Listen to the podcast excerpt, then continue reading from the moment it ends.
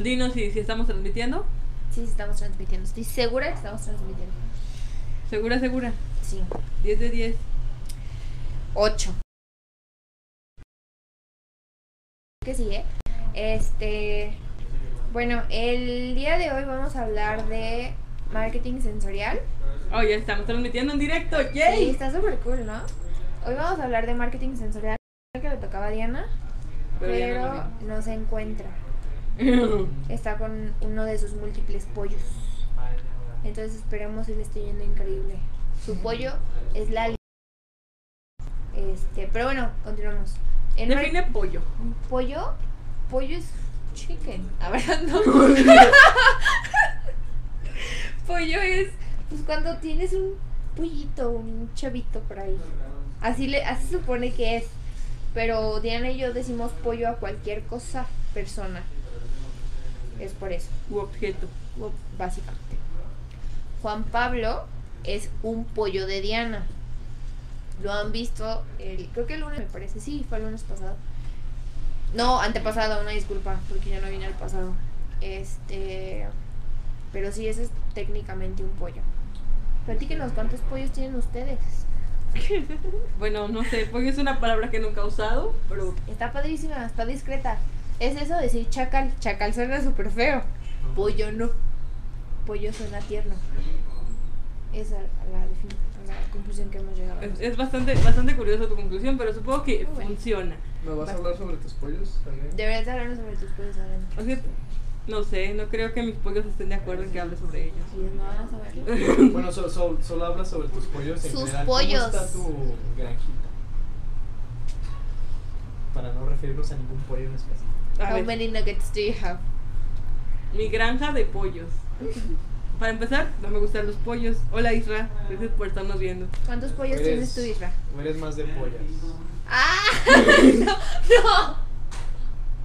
Juan Pablo, has dicho eso en voz alta, en vivo, en una lucha más. No es lo Este, peor que se ha escuchado, pero wow. Hola chicas, hola Alex Victorio, Hola, Alex. Bienvenido a una lucha más, bienvenido a este a este programa que sigues muy a menudo, yo yo te veo ahí.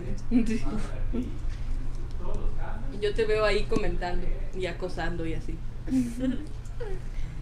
Oigan, antes de que se me olvide, si alguno tiene algún desarrollo de juegos de mesa, si alguien está desarrollando un juego de mesa, estaría muy padre que nos lo hicieran saber ya sea en los comentarios o por redes sociales, porque en la siguiente reunión cara oculta vamos a implementar este como un, un tiempo, se podría decir, como un receso de que sea didáctico y nos gustaría recibir todas sus, bueno, en este caso si tienen algún desarrollo, nos gustaría saber de él para ver si lo podemos este, poner en una, en una reunión oculta. espera, deja, voy a escuchar voces del pasado. Ok.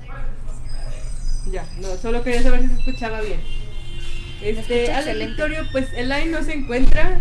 ¡Ay! ¿Es el fan? Es el fan de- Es el acosador loco de Peruano. ¿De dónde nos dijo que era? ¿De Perú? ¿Ah? ¿De dónde, ¿De dónde era, señor acosador? Guatemala. ¿En Guatemala? Algo, algo al sur. Mm. Bueno. Bueno, entonces vamos a vamos a empezar con, con el tema de hoy, que el tema del... El, El tema del día de hoy es marketing sensorial. ok. Y bueno, el marketing sensorial. Hola, Manuel. Hola Manuel. Este es el marketing que apela a las emociones y sentimientos por medio de nuestros sentidos. Principalmente, bueno, el que más adiós, Manuel. El que más se utiliza es el del olfato, que de hecho lo implementan bastantes tiendas, no sé si, si se han llegado a dar cuenta. Y obviamente también el auditivo, pero este es como más común, entonces ya no lo detectamos tanto. Mm. Ah, sí, perdón. Pensé que ibas como a decir. No, no, no, sí, sigo escuchando, sigo escuchando porque Ajá. otra vez es un, es un término un poco nuevo para mí. Oye. He escuchado el diseño sensorial, pero el diseño como tal, no soy de Perú, pero no soy acosador. Claro que eres un acosador, tienes todos los perfiles de un acosador, pero bueno, volviendo al tema. Am, sí, bueno, como les decía, la mayoría de las tiendas que estén implementando esto del marketing sensorial es principalmente por medio de olores. Y de hecho, bastantes son tiendas deportivas. Está muy interesante porque no si sepan que el olfato es uno de los sentidos que más te hace recordar cosas por medio del olfato. Entonces lo que utilizan son ciertos aromas que la mayoría de las personas ya han olido a lo largo de su vida, como para tener un manejarse de manera nostálgica, lo cual sirve bastante y también el, auditivo son los que más se manejan, la verdad, porque pues ni modo que te estén dando de comer cada que entras a una tienda, ¿verdad? Está medio raro. Estará medio, medio raro. Pero sí, está muy padre. De hecho, han salido artículos. Si puedo, les dejo las referencias en los comentarios un ratito más. Oh, mira, escribe Marcos, nos está viendo. ¡Hola! ¿Quién? Escribe Marcos. Es este un chico que estuvo aquí hace tiempo y nos dio algunos consejos de, de una lucha más.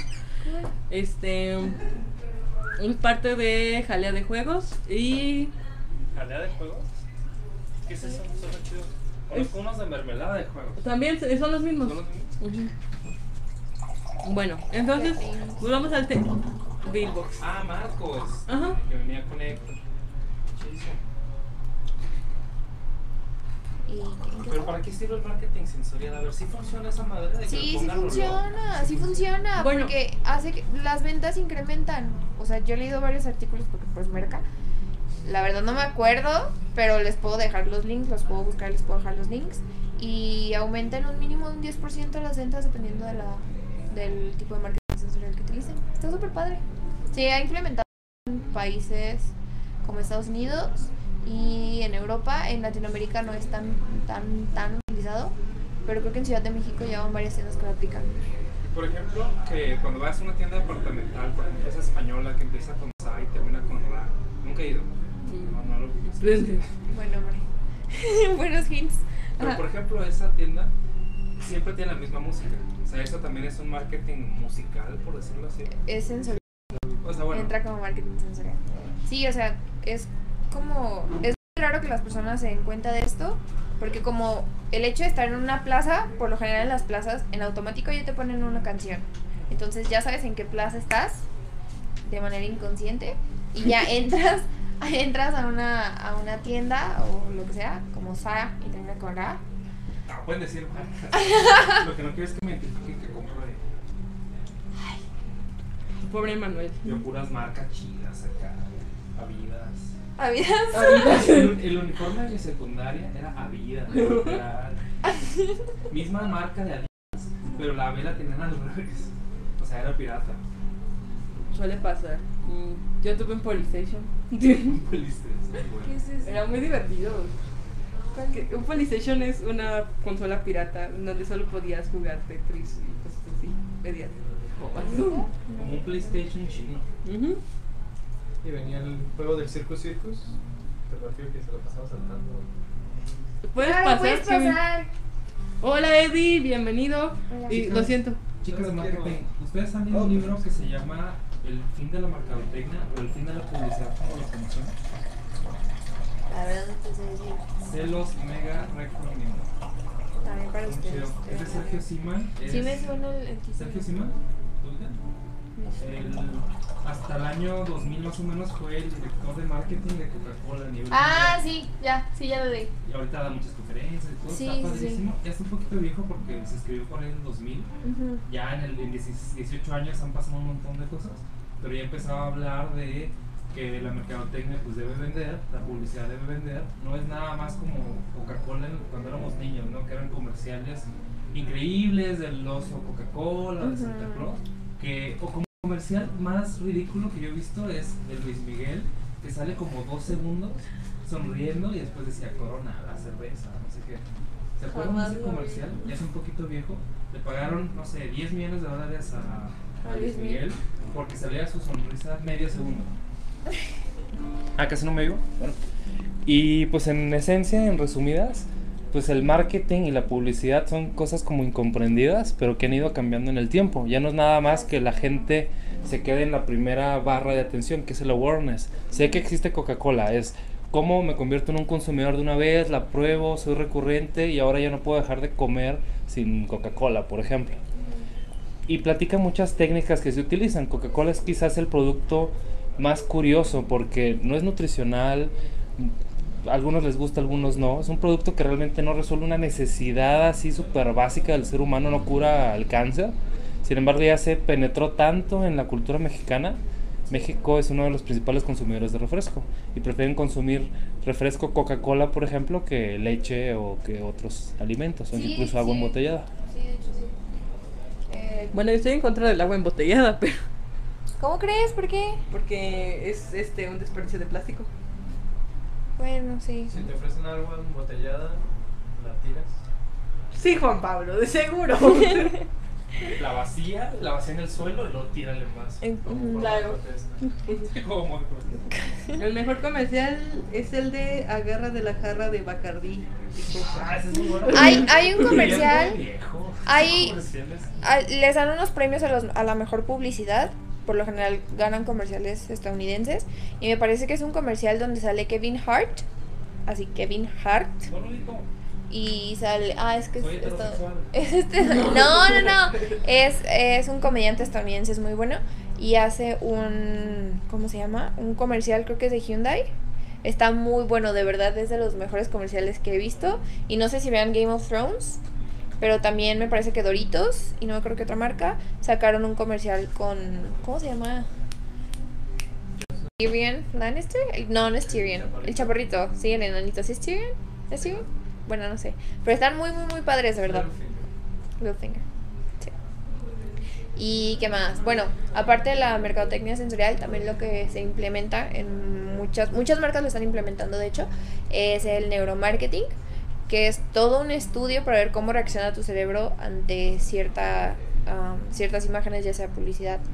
Bueno, en este caso aplicaba la publicidad y está muy padre porque te monitorean el cerebro a varias personas obviamente. Está medio creepy, yo sé, está medio creepy, pero es muy padre y es muy eficiente. Sí es invertirle, la verdad, porque no es nada barato, pero en cuanto a remuneración, sí te deja bastante, o sea, de verdad, sí, sí te conviene invertir en eso. Hola Rafael Lobos Morelia. No, no sé cómo se consigue esto de fan destacado, pero gracias por ser nuestro fan destacado. Eddie, ¿por qué no eres fan destacado todavía? Explícame. Y, y señor acosador, ¿por qué usted tampoco lo es? O sea, Señora cosa. mm, bueno, mm, yo desde mi profesión, bueno, desde mi formación más bien, este, estudié más bien lo que es el diseño sensorial, que es este, por ejemplo, este, el diseño de las sabritas se diseñó para que sonaran de cierta manera cuando tú, cuando tú las tronaras en la boca. Mm, sí, eh, el, cómo suena un objeto cuando tú lo comes, este, es también un diseño. Mm, y este, por ejemplo, yo trabajé este, en un proyecto de diseñar esculturas para ciegos. Ah, está súper padre. Mm, Entonces, este, más que nada he ido por esa parte. Pero usarlo en el marketing sonaría, suena, suena bastante bien. Sí, de Este, hecho, porque, sí. por ejemplo, hay una diseñadora muy famosa, una diseñadora de olores, la diseñadora de cómo huelen las tiendas Apple o algo así, que tienen, tienen un olor peculiar, no sé, nunca he entrado a una tienda Apple siendo sincera. No voy a entrar nada más a... No, no voy a entrar nada más a, ver- a saber cómo huele. Huele bien.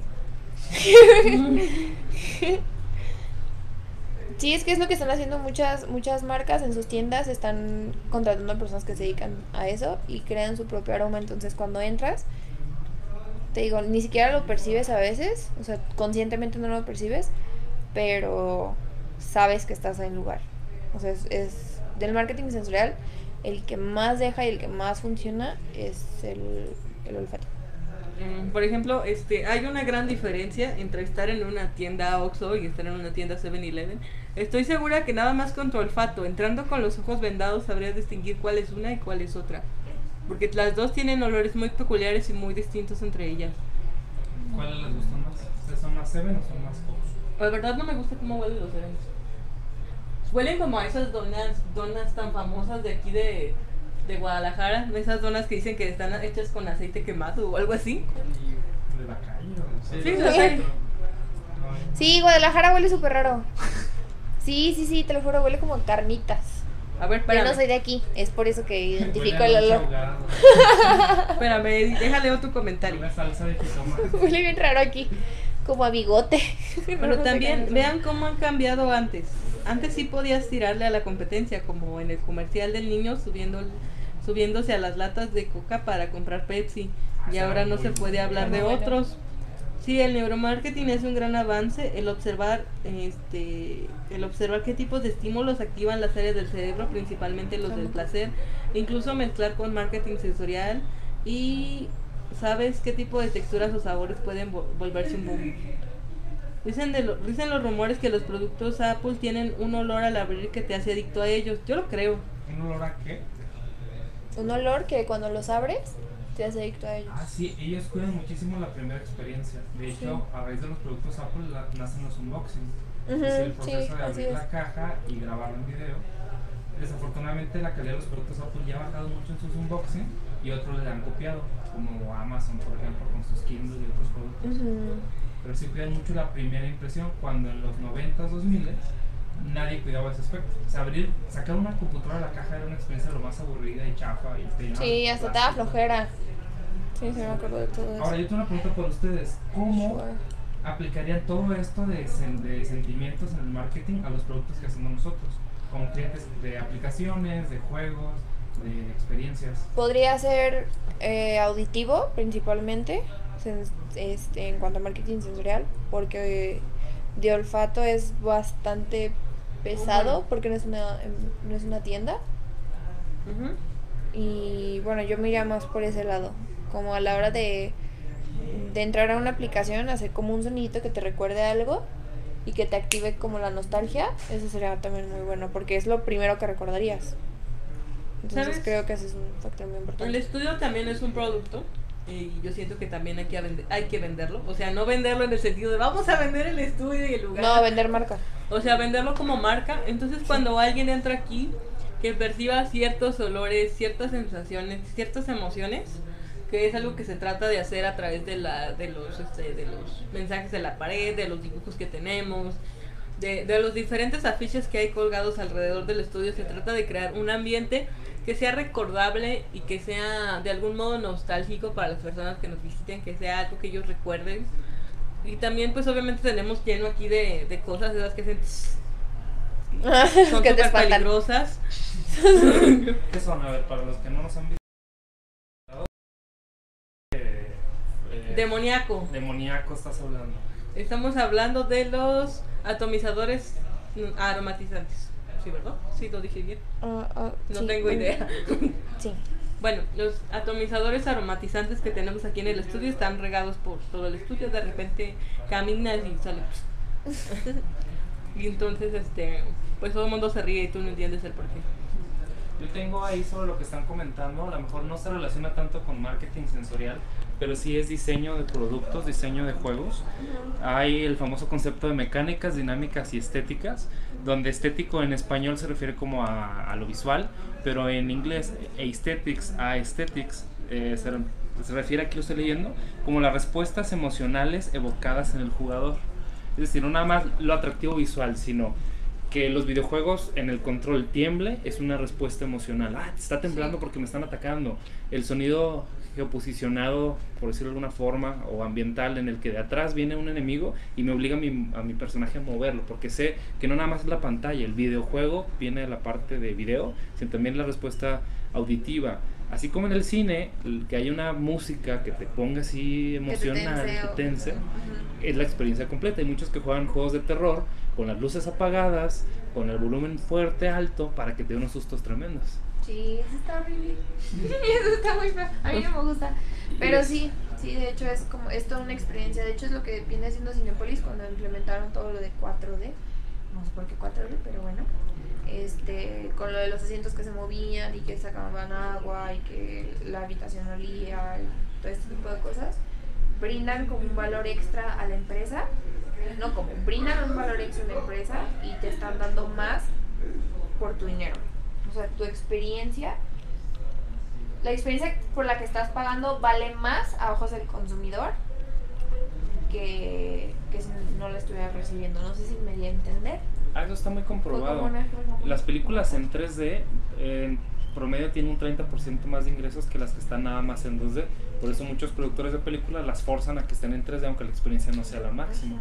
Porque ah, tengo un sentimiento adicional de profundidad. Y también las 4D, ahí sí no tengo datos, pero me imagino que por algo continúan.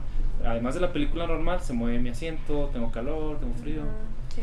Yo les quería también comentar respecto a lo de la parte de las estéticas. Hay ocho tipos de estéticas para que identifiquen el marketing sensorial o la experiencia el o el videojuego o la novela que están haciendo, en cuál de estas entra. La uno es una sensación, el juego como una experiencia, como un placer sensitivo, cuando el jugador experimenta algo com- completamente eh, desconocido. Ah, me hace sentir tristeza, me hace sentir emoción, me hace sentir angustia. Compartes un sentimiento puro. Luego fantasía. El juego me, me hace creer en algo imposible. Un mundo imaginario. Me pongo a pelear contra dragones o voy a, al futuro o cosas completamente fuera de, de, pues de la realidad. Me lleva a mundos fantásticos. El 3 es narrativa, un drama, una historia que te empuja como jugador a seguir enganchado hasta que se termine la historia. Sí. El 4 es desafío, el juego como un, un desafío de obstáculos. eh, te obliga a dominar, a ser maestro de, cualquier cosa para em, mantenerte emocionado. Cada vez está más difícil, más difícil, pero yo estoy emocionado. Hay ciertas personas que les gusta eso, sentirse retado. Para lograr derrotar a un monstruo, puede ser, o, o en la realidad, a lo mejor no tiene que ser fantástico, puede ser una combinación o no. No, pues quiero derrotar a este político, digamos que es, es en la realidad, un simulador real. Luego, eh, compañerismo o, o fellowship, ¿cómo se podrá traducir Como Sí, sí puede ser como... fratern- como ser una fraternidad o algo así. El hecho de estar con otras personas es un modelo social, un modelo mental social, donde juego con otras personas, tengo- soy parte de una comunidad activa y se enfoca principalmente en juegos multijugador. Hablamos de los MOBAs, hablamos de WoW, quizás Fortnite, cuando juegas en equipo. Sí. Luego está el descubrimiento, el juego como un territorio sin explorar que te mantiene motivado a encontrar hasta el último rincón del mundo y explorar todos sus secretos. Expresión, juego como autodescubrimiento, donde tú puedes demostrar tu creatividad a través del juego. Hablamos de Minecraft, hablamos de ciertos juegos que te permiten modificar tu entorno. Sí, eso es lo único. súper padres. Bueno, a mí que no me, gustan, no me gustan tanto los videojuegos, la verdad, no soy tan tan fan. Este, un amigo tiene Skyrim, que así se llama. Skyrim. Ajá. dice que él estudia arquitectura.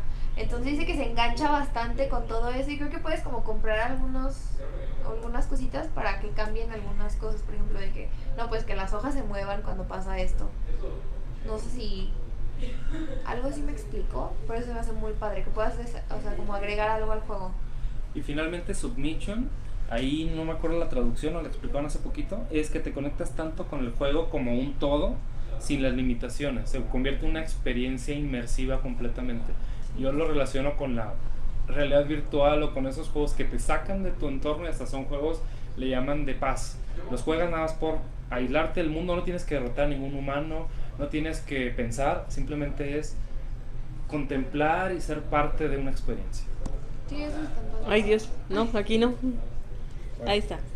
A ver, entonces, Eddie nos dice, los estímulos a los cuales se puede rela- relacionar, condicionar un producto, desee la compra o incluso el consumo en un restaurante. Irving nos saluda. Hola Irving, Irving, tú sí eres un fan destacado y estás aquí siempre checándonos. Escribe Marcos, dice, hola, en México, Itzlacún, taller olfativo, se dedica a crear fragancias para diversas experiencias. Chequenlo. Eh, eso, eso de los juegos de terror es lo mejor, se siente feo, pero es muy buena la experiencia. Y luego dice Rafael Lobos que uh, rifa. Y allí acaba de pasar Juan Pablo, se acaba de ir. Sí, Juan Pablo me abandonó. Pero bueno, volvamos esto a volvamos al marketing sensorial. A ver. Entonces, este, hablamos ya de, de lo que viene siendo la- el olfato. El olfato puede ser adictivo en muchas ocasiones. Este.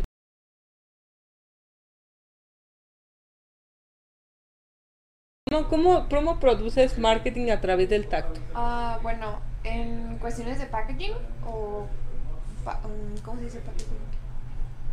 Se me Packaging. olvidó la palabra. No, packaging.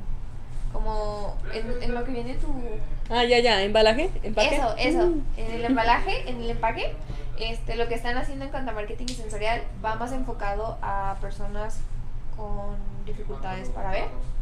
En- en ese es lo- no es algo que se aplique mucho en México, la verdad.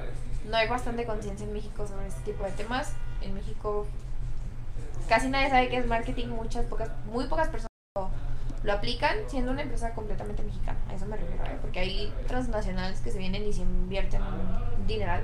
Pero por lo general las empresas mexicanas no invierten en marketing, no invierten en packaging y mucho menos invierten en cosas de inclusión social. A donde se está yendo el marketing sensorial en cuanto a, a ¿cómo se llama? Tacto. A tacto, es por este lado, como les mencionaba, con las personas invidentes o visuales. No sé cómo les quieran llamar, no sé cómo esté bien dicho ya, con eso de que cambian a cada rato, la verdad, no sé, una disculpa. Pero sí, es más donde se está utilizando el, el de tacto para hacerlo como más inclusivo. Y eso está muy padre, la verdad, está muy, muy cool. A mí me gusta mucho. Bueno, este, por ejemplo, este, no sé, yo soy una de esas personas que no puede sentir malos acabados en nada. O sea, por ejemplo, si una caja eh, viene con cierta cosa desfasada, yo, yo lo siento y, y no me gusta y, y pues la tiro, ¿no? Pero hay cosas muy bonitas que están muy bien hechas. Como por ejemplo, ayer estaba checando una tienda de artículos japoneses. No voy a decir nombres, no voy a decir qué era, pero lo estaba checando. Y entonces agarré una cajita, porque pues, ah, me gustan las cajas. Entonces agarré una caja y estaba tan bien hecha, la condenada, que costaba 150 pesos. Y yo realmente pensé comprarla. Porque era muy, muy, estaba muy, muy bien hecha. Y, y sus acabados eran muy bonitos. Y la sensación que sentías al tocarla y, y sentir los bordes que estaban completamente doblados, que tú no sentías la orilla abierta como en las cajas de regalo, esas que venden de tres pesos. Era, era, era muy bonito y era, era una sensación muy agradable. Y la verdad es que yo he tratado de hacer eso siempre en mis piezas de, de barro. Si tienen algún problema, si tienen algún defecto, este, no están completas para mí y, y no, son, no son perfectas. También pasa con mis piezas de madera, o sea, si, si les falta algo, si, si se sienten chuecas, aunque no se vean chuecas, si se sienten chuecas, este, es, es desagradable. Imagino que como usuario ¿Cómo tam- crees? también debe ser desagradable sentir un producto que está desfasado, chueco de algún lado. Entonces, Yo por algunas cosas a mí no me gusta que todo... O sea, a mí sí me gustan las cosas chuecas, no, no sé cómo explicarlo, pero mm, no me gusta lo perfecto en cuanto a ciertas cosas. Obviamente otras cosas sí lo quiero bien hecho y, y todo perfecto, pero hay muchas cosas que me gustan verlas chuecas o mal hechas. Siento que le da sentido de originalidad. pero por que ejemplo, nadie más lo va a repetir y nadie más, aunque sea una cosa rara, nadie más lo va a tener. bueno, eso se llama artesanía de algún modo. Pero, este, a ver, espérame, déjame ver. Ah, no, ya quería ver cuánto tiempo llevábamos aquí. Bueno, este, tenía, tenía esperanzas. ¿De qué? bueno, este, como, como iba diciendo, este, por ejemplo, eh, la artesanía es irrepetible e inigualable. Todo lo que hagas, aunque lo hagas de un molde, siempre va a tener cierta característica que la hace única, porque está hecha con manos humanas y las manos humanas son imperfectas de algún modo mm, y pues no crean productos perfectos como las máquinas.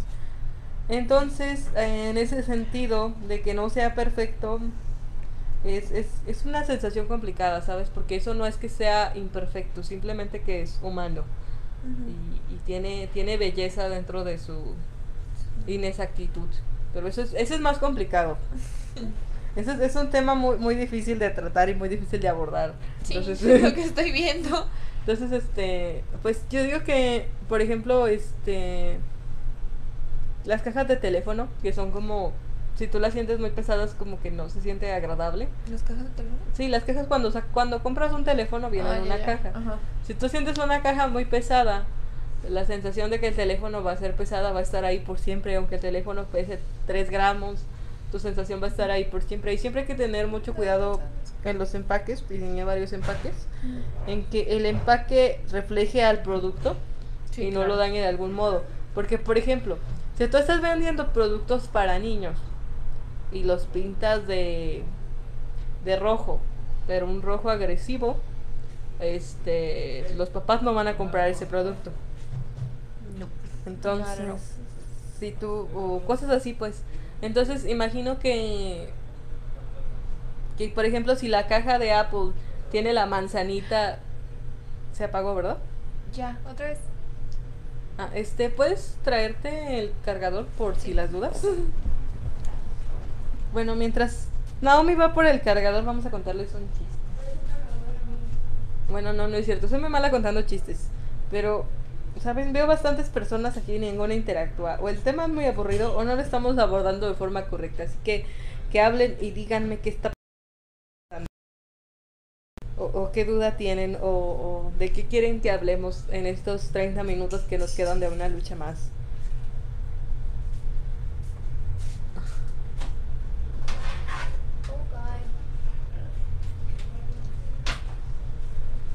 ¿Dónde está el? Ahí atrás. ¿Sí lo ves? Vientos.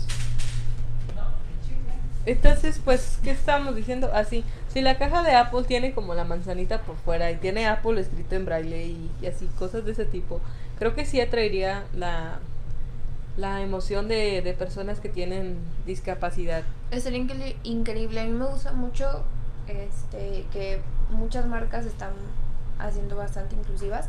De hecho, la primera vez que vi packaging inclusivo fue con pastillas, fue con medicina. No sé si se han dado cuenta que vienen como unos puntitos que es braille. Este, y fue la primera vez que lo vi y se me hizo muy padre. Obviamente es necesario porque estamos hablando de un medicamento y si la persona no sabe que se está tomando. Pero sí se me hizo muy, muy, muy padre. Y he visto como poco a poco algunas marcas lo han, lo han hecho. Son, bueno, yo lo hice en marcas inglesas principalmente. Y se me hace muy, muy, muy padre, la verdad. A mí todo ese, todo, todo ese tipo de cosas me hace muy padre. A lo personal. Pero sí. Sí, yo creo que si Apple se, se decidiera hacer como lo que tú decías, de utilizar algunas cosas o escribir algunas cosas en braille, estaría muy padre. Mm, ¿Cuáles serían los momentos más importantes de la vida que sería importante recordar por el aroma? Bueno, lo que a lo que más van es como a recuerdos con mamá, que son como felices de protección, de sí, y nostálgicos. Los no- nostálgicos siempre son los que van dirigidos principalmente a los de aroma y por lo general buscan hacerte sentir seguro, amado y como en- dependiendo claramente de, de, la- de las diferentes marcas que estén utilizando las diferentes tiendas, pero todos intentan hacerte recordar como a tu niñez, todos van dirigidos a tu niñez y es a donde te bombardean. ¿Has salido una vez, alguna vez un saco de Armani? Obviamente recién Eh, comprado. Yo no. Yo no, yo no. Es que eso es este, no sé, me gustan mucho cómo huelen esos sacos, es como de. La ropa nueva tiene, un- tiene un olor muy particular que desaparece Ah, después sí. de que la lavas y por ejemplo ya, ya no es lo mismo y sientes que tienes que comprar otra porque esa ya no huele a Sí, nuevo. Sí, ya no huele. Sí, la verdad, sí. A mí me gusta mucho el olor de libros viejos. Por eso en mi casa siempre hay como libros muy viejitos que ya se están deshaciendo de lo viejitos que están. Pero me gusta mucho y son de los que, por ejemplo, si es la FIL, la Feria Internacional del Libro, es de los primeros a los que voy. Porque me gusta mucho como, y a veces nada más los compro por cómo huelen y cómo se ven. Ni siquiera los leo, la verdad. Tengo como dos que no he leído. Cuando Naomi nos recuerda su, su obsesión de compradora compulsiva igual que Ah, sí, Manuel. eh, yo compro un montón de cosas. Súper tontas. No, sí, yo también tengo, pues, ¿sabes? Por ejemplo, este, yo es- compro muchos mangas. Entonces, los mangas tienen un olor peculiar que no tienen otros libros. Mm, no sé si es la tinta que utilizan. Obviamente no es la tinta original, pero no sé si es este a propósito o no, pero los mangas huelen de un modo diferente. O sea, es como no, no huelen como huele otro libro. Y es extraño de algún modo, porque yo siento que no, no creo que sea a propósito, pero porque todas las marcas de, mangas poniéndose de acuerdo. Ah, vamos a escoger un olor para... Para que todos vean parejo. Sí. No, pues, no las veo haciendo eso, pero. Pero sí, por ejemplo, cuando abres una caja de. una bolsa de DHL, huele de cierta forma. Y se escucha de cierta forma cuando Sí. a veces. Se escucha de cierta forma. También las de FedEx. De hecho, las de FedEx tienen como relieve. Las, las este, bolsas de FedEx tienen relieve de FedEx, así, para que lo sientas cuando. También las cajas de FedEx tienen como el relieve para que Ah, lo sientas. Sientas FedEx ahí. Sí, de hecho muchísimas marcas lo que han hecho es marketing sensorial por medio de, o sea, si digo zoom zoom, en automático se van a, correr- a acordar de la, de la marca. O destapando una Coca-Cola. O sea, si escuchas que un refresco se destapa, te viene cierta marca. Digo, por ejemplo, O sea, las, hay las papas chips, cosas. o sea, cuando tú truenas una papa chip, es el sonido de las papas chip y está registrado. Se ah, tiene, sí, son registrados. ¿eh? Está verdad registrado el sonido de papas chips, o sea, El que era de Nextel, el tit, tit, también estaba registrado. Y pobre el que se le ocurriera utilizarlo porque ya era demanda. De verdad, de verdad, de verdad. Sí registran todo eso.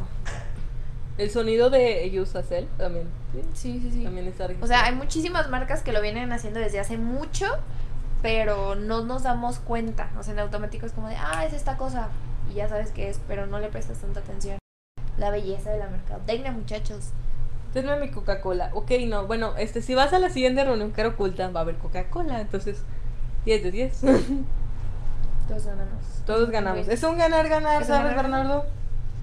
Mm, muy bien. ¿Qué otro momento sería importante recordar a través del olor o a través de los sentidos? Mm, ¿Sabes? Ah, yo bien- me viene mucho a mi cabeza eh, el que decía con el olor de mamá o algo así.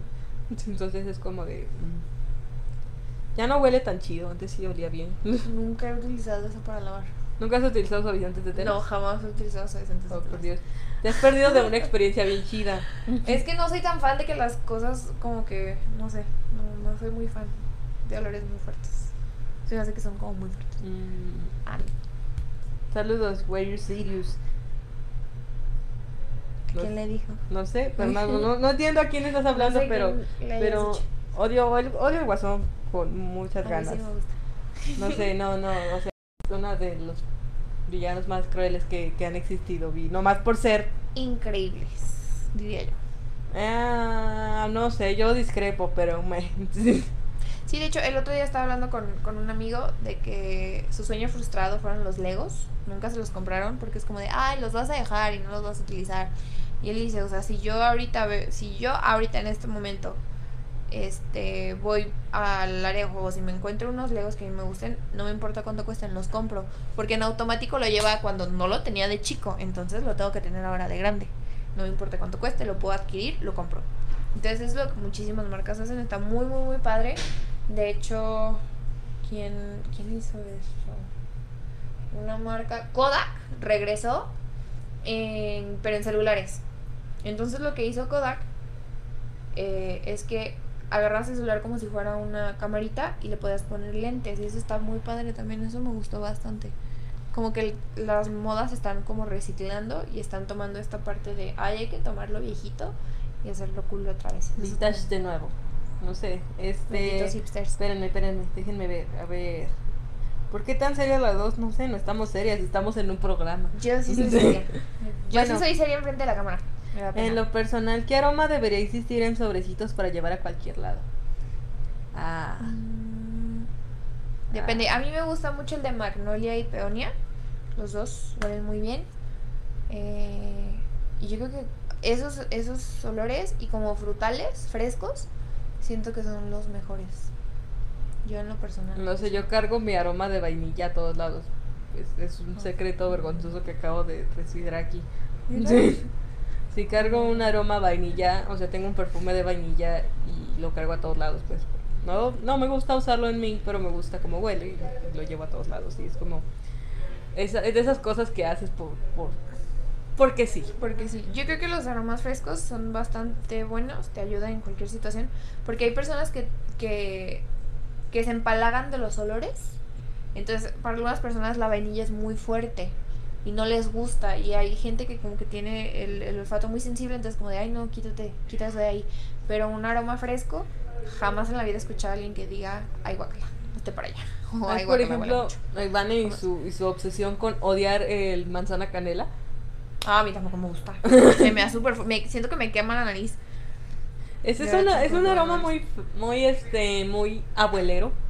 Sí. Es un aroma muy abuelero. Sí. Entonces, haz así como olía el pay de manzana de tu abuelita.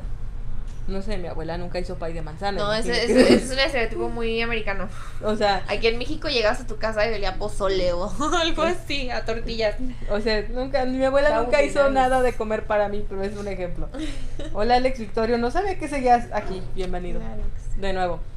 señor acusador. Este, bueno, em, ¿qué, otro, ¿qué otro aroma es particularmente re- recordable? En Las palomitas de Cinépolis huelen de un modo muy peculiar A ver. Sí, además saben diferentes. a todas las palomitas. Sobre todo sus palomitas cheddar. Yo no podía encontrar Cin- palomitas cheddar en. Cinépolis, Cinépolis huele diferente. O sea, Cinépolis huele. Estaba leyendo también un artículo que en Europa querían, o sea, en automático entras a un hospital y sabes que estás en un hospital. Puedes entrar con los ojos vendados, pero sabes que estás en un hospital por cómo huele. Estaba leyendo que lo que estaban intentando hacer en el área de pediatría de un hospital era eh, ponerle otro olor para que los niños no sintieran como... Muchas personas se tensan, entonces para evitar que los niños pasaran por esto. Y está muy padre, o sea, siento que está, o sea, que, que no simplemente puede ir a marketing, sino que pueden haber muchísimas cosas, no simplemente a ventas, no solo a lo comercial, sino creo que hay muchísimos aspectos en los que puede intervenir y está muy padre, o sea, a mí sí me gusta bastante. Franco Moretti dice que el olor a napta, el olor a naptalina es a lo que huele en los hospitales, según recuerdo. Ah, Sí, ¿verdad? No sé cómo Estoy, se en lo correcto o no. No, ya no me acuerdo. No sé. Más tarde le preguntaré a, a un doctor. Eso es como de, güey, los hospitales huelen todos iguales. ¿Qué es lo que hace que huelan todos iguales? Los guantes de látex del Los- doctor, Los, enfermos. ah, las batas lavadas con cloro. Sí, todo huele muy... ¿Estéril? ¿Podría El, el, no sé, hasta todo las sillas, hasta las sillas huelen esterilizado y tú sí como de no me quiero Sí, sentar te ahí. incomoda. O sea, el, el olor, cuando lo percibes, lo primero que haces es que te tensas, la mayoría de las personas. O si escuchas como el ¿Sabes? aparatito de dientes, te tensas. un récord de audiencia, entonces este, muchas gracias a toda la gente que está viendo, estamos rompiendo un récord de audiencias, está muy chido. 10 de 10, Naomi. Ya es. Pero sí, o sea, de verdad, hay ciertas cosas que te recuerdan mucho cuando estabas chiquito a tu pasado que ya sé que en- desencadenen algo, una reacción positiva o una reacción negativa. Como les comento, si escuchas, no sé cuántas personas han ido al, al dentista, la maquinita esa con la que te limpiaban o con la que te perforaban, muchas personas nada más lo escuchan y se ponen súper tensas y no les gusta ir al dentista por ese sonido, o sea, lo vinculan y ya no quieren moverse de ahí. Y es un problema que se da bastante, pero en diferentes aspectos, no nada más en ese, claramente.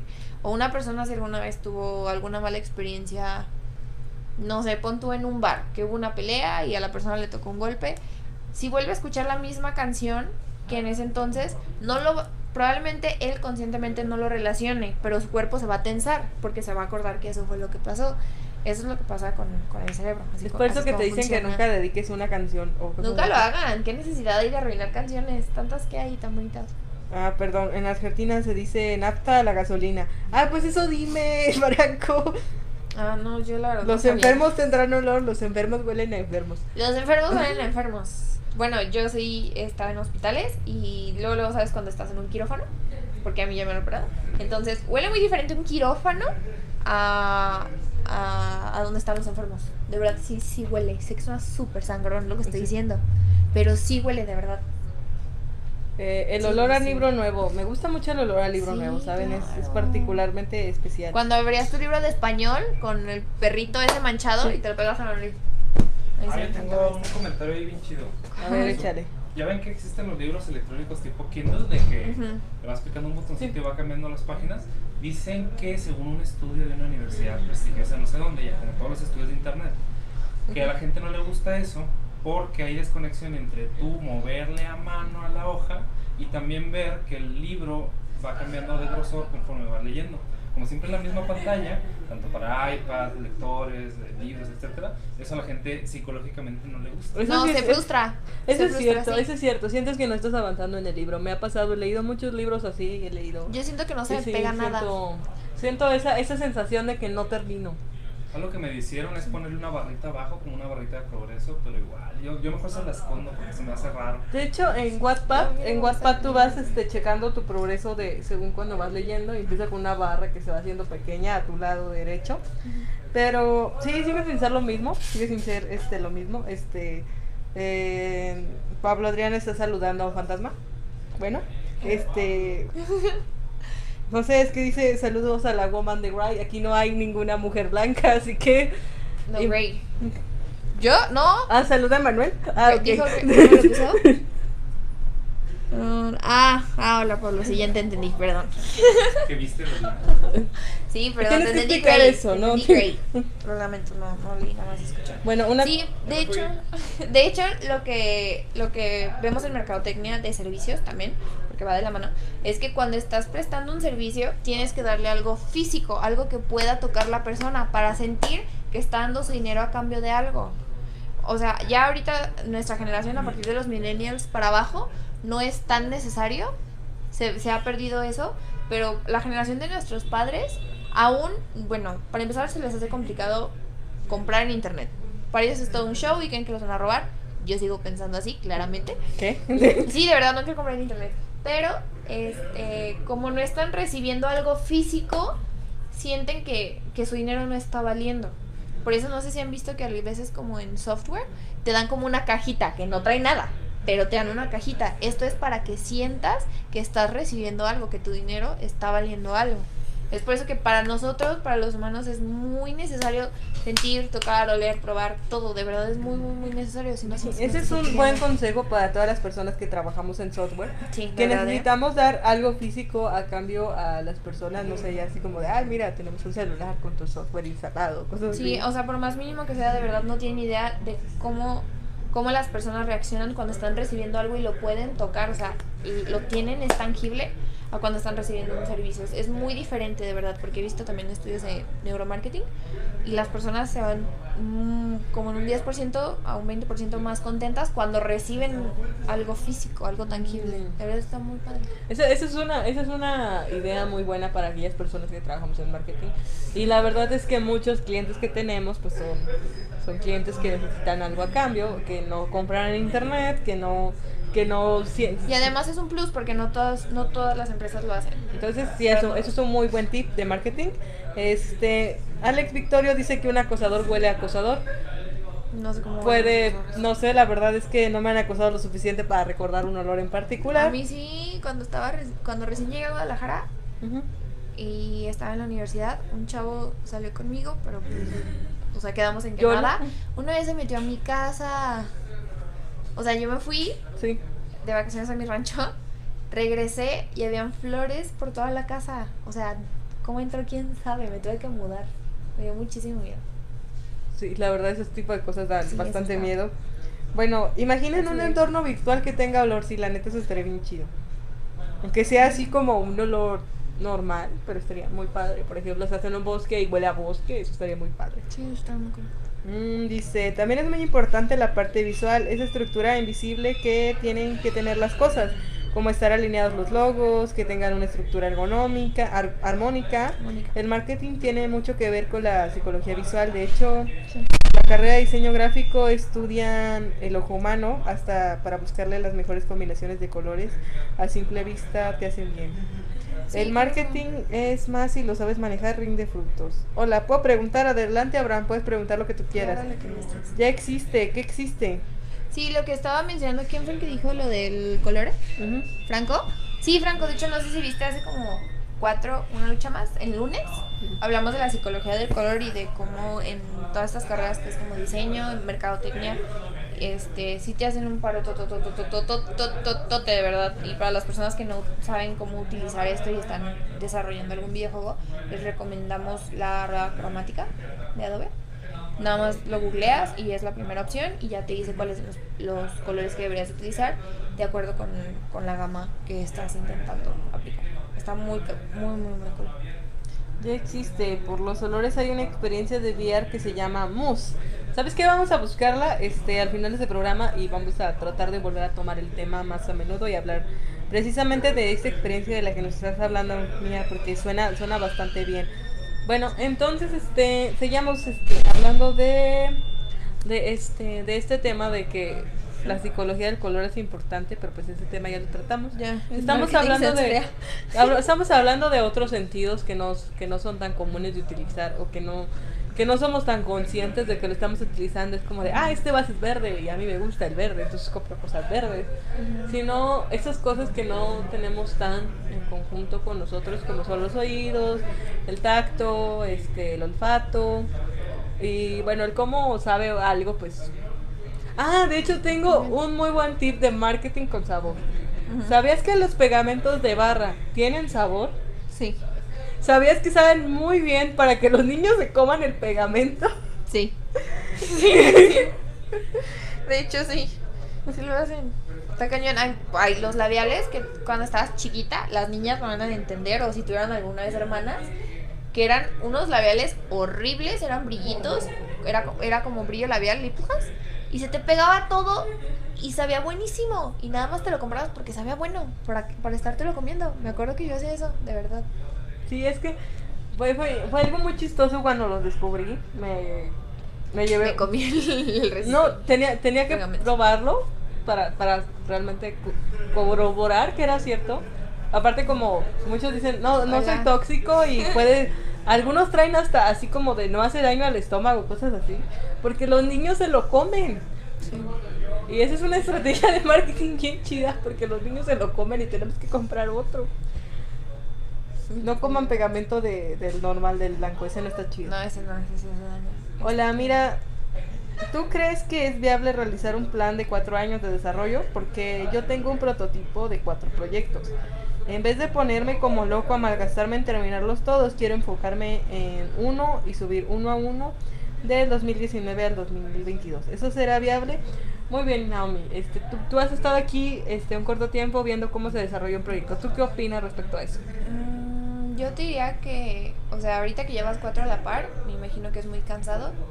Y yo en lo personal soy como de tengo que terminar una cosa para dar seguimiento con otra, porque siento que si acaparo muchos, no, no estoy dando mi 100% a cada uno de ellos.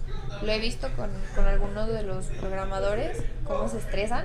Cuando no, cuando no pueden terminar un proyecto se estresan y si ya tienen otro en puerta o ya están siendo parte de otro, ni acaban uno ni, ni el otro.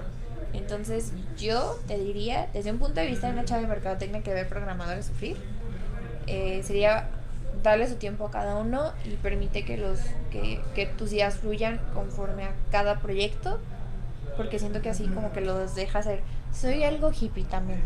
Entonces yo siento que sí sería mejor uno por uno. Como que permitirte tú también descansar porque si te saturas mucho siento que ni siquiera es bueno ni para ti ni para tus, tus desarrollos. Entonces sí eso diría yo Ok, este, bueno, vamos a, primero vamos a plantear esto. ¿Estás solo? ¿Tienes, estás trabajando tú solo? ¿Tienes un equipo de varias personas? Este, ¿cuánto tiempo le dedicas tú a la semana a este proyecto o a estos proyectos? Mm, ah, te detallo, te detallo que son videojuegos móviles. Ok, desarrollar un videojuego móvil, si no te lo, ha- si no tienes como patrocinio detrás, yo aconsejo que dedicarle cuatro años de tu vida no es, tan buena idea. Yo, ¿verdad? Pero ah, dejen fluir sus energías en el arte de teclear código, básicamente. perdón ok, este, bueno, para empezar es eso. Si, si el videojuego es solo tuyo, este, no te des la recia tampoco, porque pues es un proyecto personal, entonces puedes alargarlo lo máximo que tú quieras y hacer de uno en uno, porque pues es lo más lógico, ¿no? Si es tu proyecto fuera de la escuela, fuera del trabajo, hazlo uno por uno porque es tu tiempo libre y la verdad, este, este llenar tu tiempo libre de varias cosas que tienes que como- malabarear, pues no, no está chido. saturarte en esta cultura Ah, a ver, este, todo estoy solo en mi RPG para entrenarme y para armar portafolio. Exactamente, es un proyecto personal para armar portafolio, para probar mis habilidades, porque otras empresas lo vean y vean qué tan bueno soy haciendo lo que hago. Eso está muy bien. Pero si es un proyecto, jajaja, no, no es, no es indie. Este programa queda bien. Ajá, gracias. Entendí Yo tampoco. No es Ah, indie. Ok, entonces es un, es- son proyectos que ya están patrocinados, que ya tienen este tipo de cosas. Ok, entonces yo te recomendaría para que no te tardas los cuatro años que agarraras dos y dos. Yo. Agarra, agarra dos que contrasten completamente, que sean proyectos completamente no, no relacionados el uno con el otro eh, o los más diferentes y trabaja de dos en dos. Creo que creo que sería lo más adecuado porque saludos ah, no necesitan a alguien más para ayudar al proyecto. Me voy de Argentina para allá. Mira, aquí se está formando un equipo. Eso, eso está bien chido, ¿saben? Sí, o sea, contáctense, vean en qué son buenos. y trabajen juntos. Eso está padre, generar un equipo desde aquí. Excelente estudio, muchas gracias, Franco. y otra vez estamos rompiendo récord de audiencia, chicos, de nuevo, de nuevo, y eso está bien padre. Qué Somos- padre, ¿qué hicieron? ¿Por qué? No sé, nada. Nada. No Hablar de marketing sensorial y ya. Sí. Eh, That's basically it. Sí. sí, hoy, hoy estuvo muy bien. Saludos al Big Boss, saludos, Jorge, saludas. Saludos, saludos. ¿Quién es? Eh, Bernardo García. Gracias, Bernardo. Ricardo, el enfermo, el niño de cristal. ¿Qué onda, güey? Otra vez estás enfermo, pinche princeso. Ahí cuando quieras, cabrón. Eh, parece una clase virtual, no la dejen. Pues mira, este, la verdad es que nosotros tratamos de, de ayudar y explayarnos y mostrarnos como estudio, como somos, como crecemos. Este, todo lo que nos pasa está aquí en una lucha más. Está, este es nuestra bitácora del día a día, es lo que hacemos. Entonces, si quieres tomar eso como una clase, si quieres vernos como un ejemplo, estaría súper padre y es el tipo de personas que buscamos que sigan una lucha más. Es que decidí eso porque empiezo la universidad ahora, cada uno tiene objetivos de ganancia, su presupuesto y sus objetivos de descarga. Entonces vas a hacer estos cuatro proyectos mientras estás en la universidad, entonces sí estaría chido que los trabajaran los cuatro años de la universidad. Mm, expliquen un poco de su posición en el estudio. Jorge, empiezas tú. ¿Dónde lo estás leyendo? ya, hagan un boceto de su día a día, dice Franco Moretti. Un boceto del día a día. Es que el boceto yo creo que cambia, ¿no? O sea, es muy diferente a lo que haces tú en el Ah, estudio, sí, sí, sí. a lo que haces tú, a lo que hago yo en el estudio.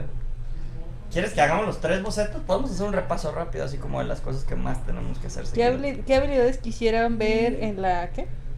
A ver, espérame, ¿qué? ¿Qué habilidades quisieran ver en la formación? ¿En la formación de qué? Mía, explícame más, más a detalle. No entiendo. Pero bueno, Me, me imagino que Mía se refiere a estar así como en una clase o a ser maestra o a ser alumna, de que qué habilidades nos gustaría ver que estuvieran dándose en las escuelas para poder entrar a un estudio de videojuegos y que sean capaces. ¿Tú Oh. jamás pensaste que ibas a trabajar en un estudio de videojuegos y que iba a ser así? absolutamente no. Ninguna de las dos, estoy seguro. De los dos. Y bueno, lo que estudiaron, ya, ya platicaron que estudiaron cada quien. Yo, Merca, pues ya saben que soy Merca. Todos los lunes es Merca. Yo lo digo cada que estoy aquí, lo sabes. Entonces, pues, eh, oye, ¿cuánto te ha ayudado lo que estudiaste para estar aquí de acuerdo a lo que haces? Pues la neta, no creo que mucho. claro que sí, o sea, bueno, es que, como digo, o sea, artesanía es contar una historia y aquí estamos contando una historia. Estamos contando una historia súper larga, es súper complicada, con muchas altas y bajas, pero es una historia a fin de cuentas. Y yo pienso que, que este estudio es una artesanía de formación. Oh, mi amor. Yo, yo, yo lo pienso. ¡Ay! Le pegué al micrófono, perdón. No le pegues al micrófono, Naomi. Soy muy patosa también. O sea, digan simplemente Ya les he dicho mil veces que ah, yo, yo hago. Pero ¿qué parte del marketing haces? Este, Para me que sepan gusta. cuál es tu chamba y le dejen, da- ella se encarga, todo lo que vean en Instagram desde hace ciertos meses es lo tuyo. yo. Sí, me gusta todo lo de redes sociales, principalmente Instagram es lo que más manejo y es lo que más me gusta. Siento que es más interactivo hasta cierto punto.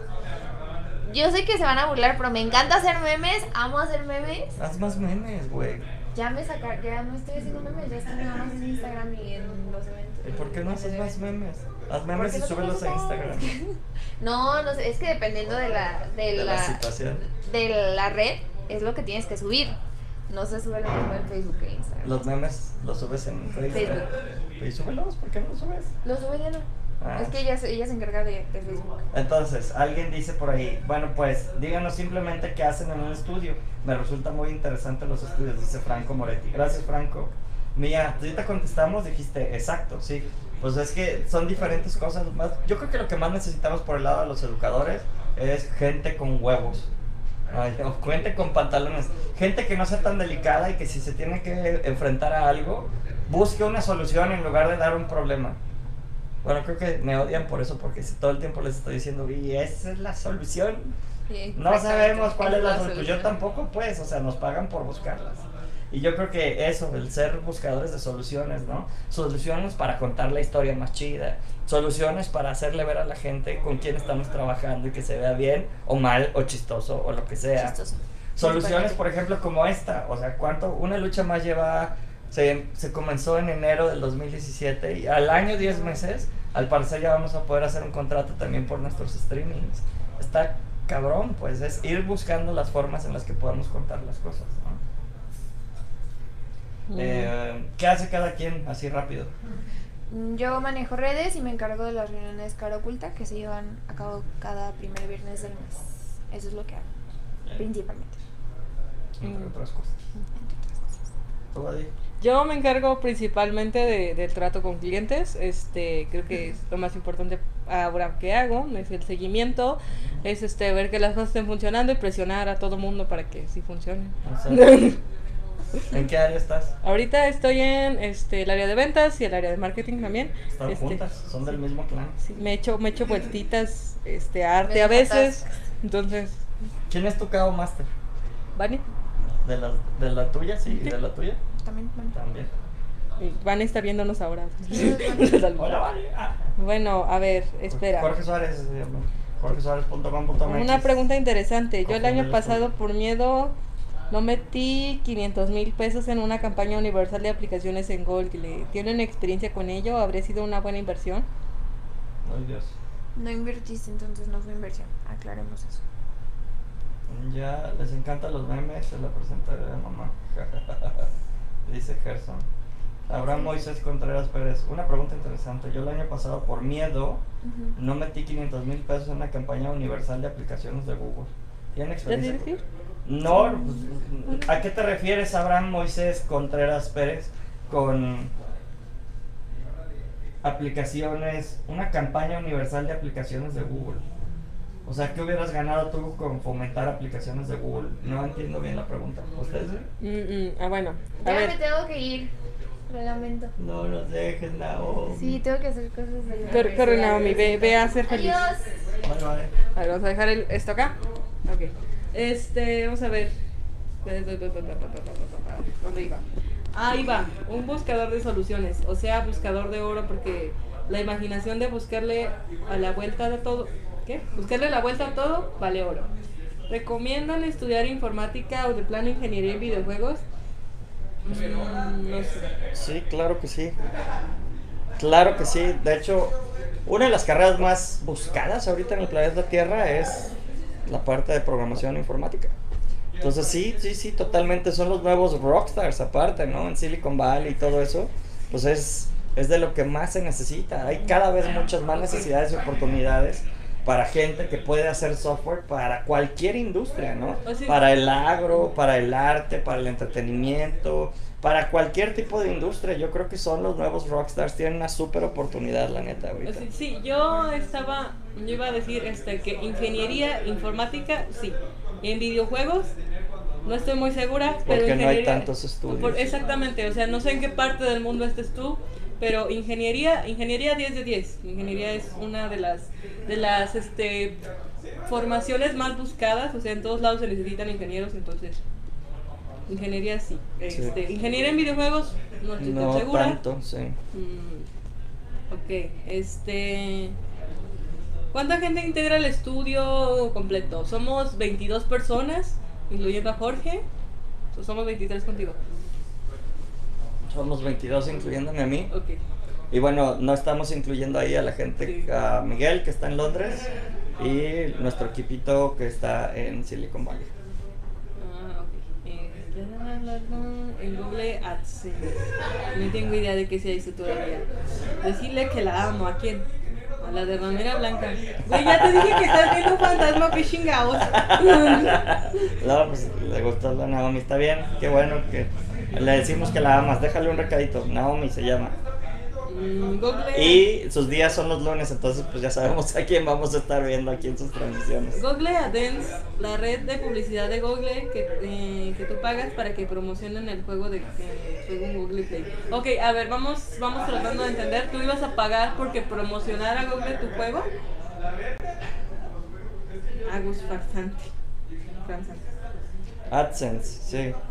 Pues Abraham, la verdad es que no te recomendamos invertir en absolutamente nada de Google a menos de que tengas un producto, un juego o una aplicación que tenga súper comprobado su lifetime value, o sea, el- la cantidad de dinero que te dan los clientes o los jugadores que la usan a través del tiempo, porque si no vas a gastar más de lo que vas a generar.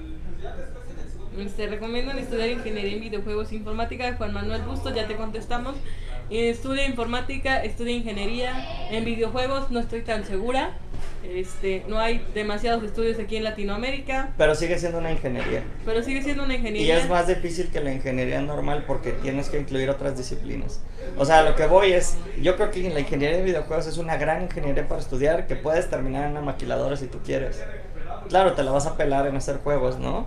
Pero pues también puedes poner tu estudio y esa es la verdad. Yo creo que la gente no está pensando en poner su estudio, sino nada más de trabajar en otro lado.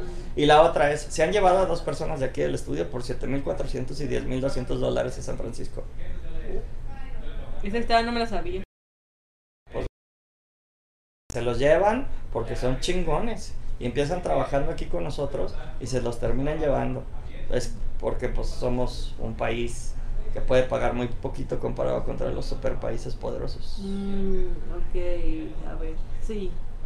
Sí que, esa. O sea, debo decir, esa. Quedan- Esa. Te quedan muy hermosas tus gafas.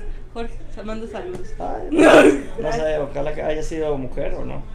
No sé. Pues- Detalles. Pues muchas gracias. O tal vez son tus gafas.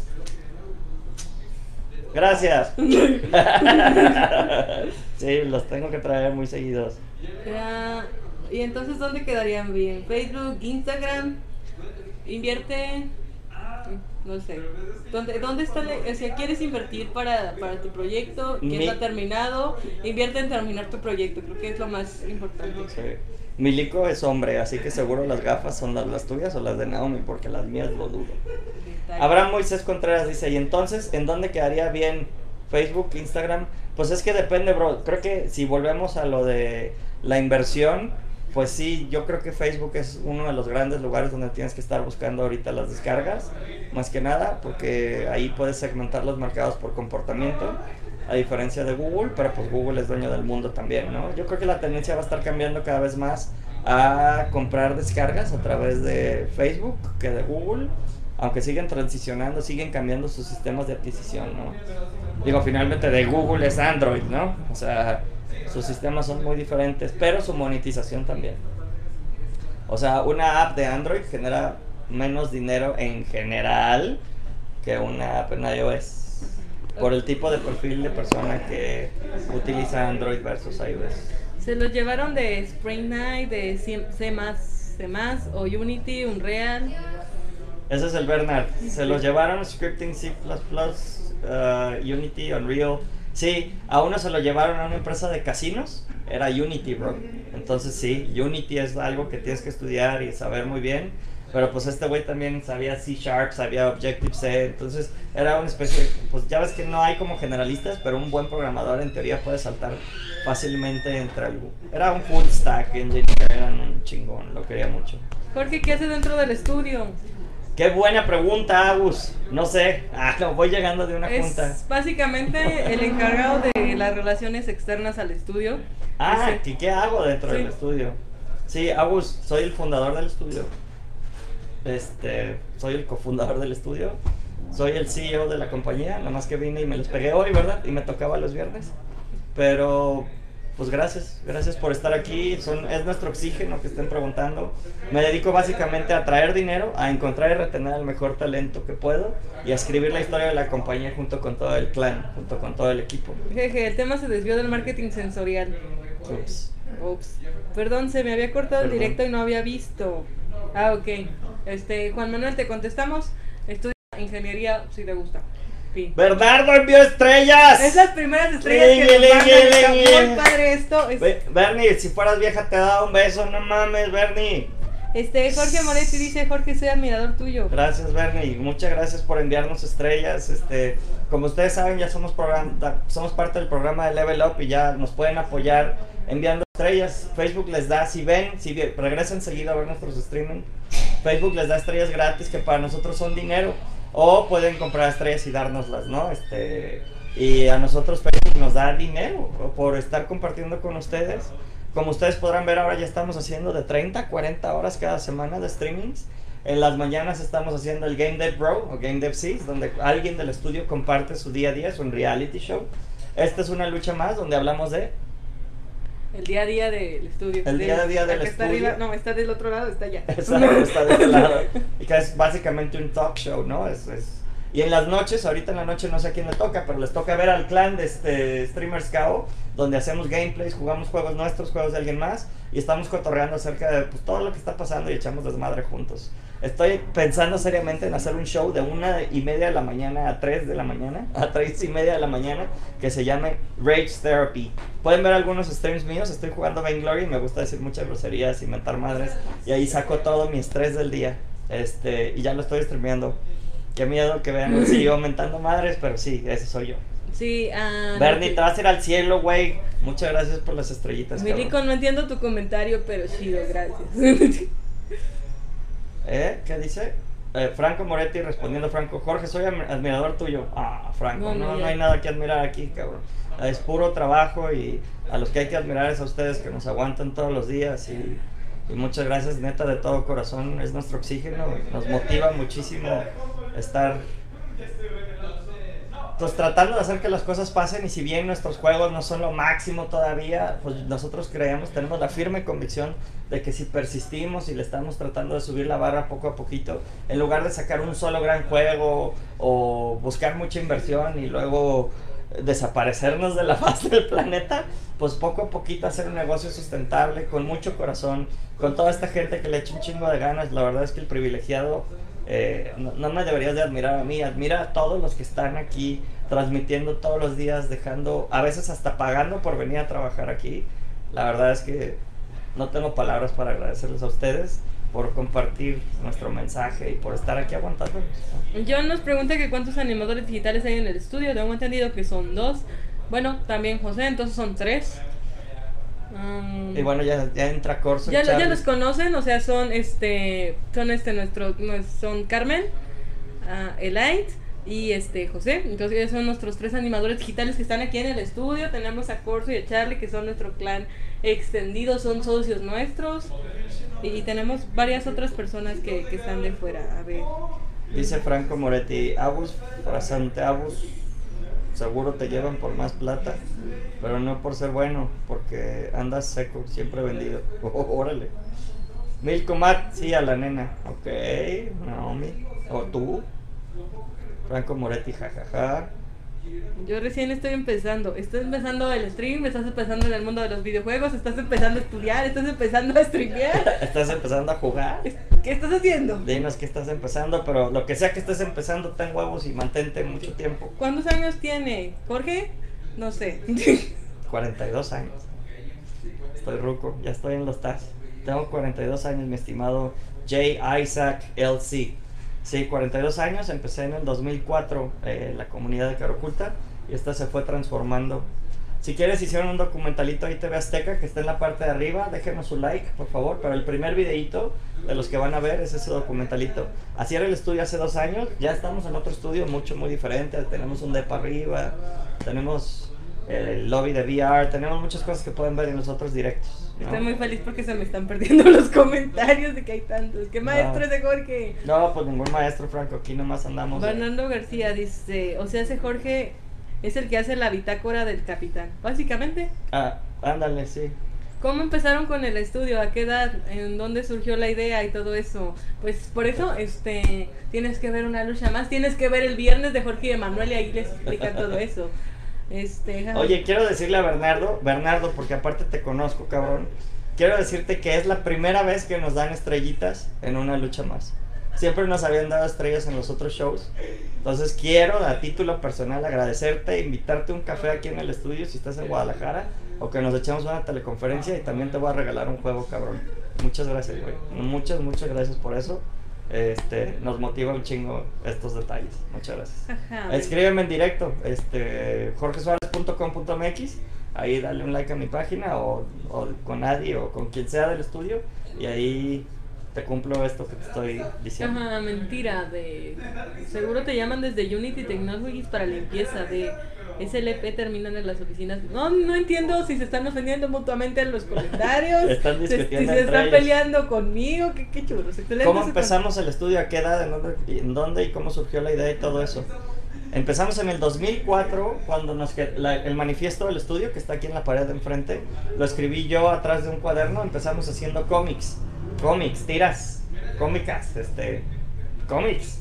El estudio empezó haciendo cómics y de ahí fuimos transicionando naturalmente hacia el mundo de los videojuegos todos. Y los cuatro que cofundamos la comunidad, eh, uno pues se murió tristemente, otro se fue a Singa y luego a Holanda, a Game House y ahorita ya está de regreso en Guadalajara. Otro es el nieto de Orozco, el de los murales, Everardo Orozco, que por cierto es el logo, su cara es el logo de Cara Oculta. Él hizo el logo. Este, Gesiel, que echaba atrás y falleció. Y su servidor, Jorge Suárez, que fue el, el que tuvo que hacer de este estudio un- Pasa la página, Jorge, así les hago probar mis juegos. Si quieres dejarnos Sí. un juego, si quieres que hagamos este contenido, si quieres que tengamos feedback o algo parecido, déjanos tu juego en nuestras redes sociales.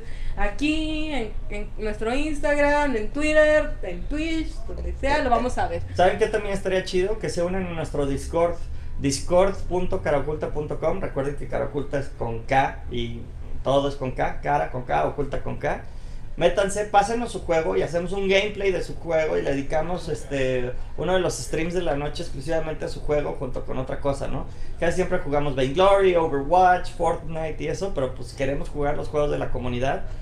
Y si están viendo esto, pues ya saben, métanse a comunidad.caroculta.com. El estudio nace de la comunidad, no nace un estudio y luego hacemos una comunidad. Nosotros por eso estamos tan abocados a mantener estos canales de comunicación abierta que si bien no tienen valores de producción así monstruosos, pues tratamos de cada vez darles mejor material y, y pues compartirles el chisme, el mindset, ¿no? Que estamos pensando para poder sobrevivir y, y pues tips para que ustedes puedan también hacer su estudio o su pequeño equipo indie y que tengan el corazón y los huevos, ¿no? Para poder hacer que pase. Gran Moisés Córcera dice que nos manda estrellas y lo saludamos, pues hola. Creo que nos mandaste estrellas aquí abajo, estoy muy atrasada en los comentarios. Este, bueno, Angus está mandando groserías. Eso. Y Franco Moretti dice te amo, imagino que a Jorge. No sé, tal vez le están hablando todavía a Naomi. Eh, Agus Franzade, yo te los apruebo y puedo ver incorporarte como CEO en mi compañía. No tengo idea de qué estamos hablando, ña. Abrazos desde Mermelada de Juegos del Centro de Cultura Digital. ¡Yay! Abrazos a toda nuestra gente del Mermelada de Juegos. Casi, casi puedo apostar que Los Marcos adoramos. es, es el culpable de que esto esté llegando a tanta gente ahora mismo. Pues no sé, pero o sea, es mucha gente y les agradecemos porque el que nos apoyen compartiendo. O sea, cada vez que ustedes comparten no saben lo que significa para nosotros. Usualmente tenemos entre 7 y 2 personas. hay, hay streams que estamos así, nomás nosotros ahí solitos, ¿no? Pero al fin y al cabo estamos llegando ya a 170, 180 mil personas cada 28 días.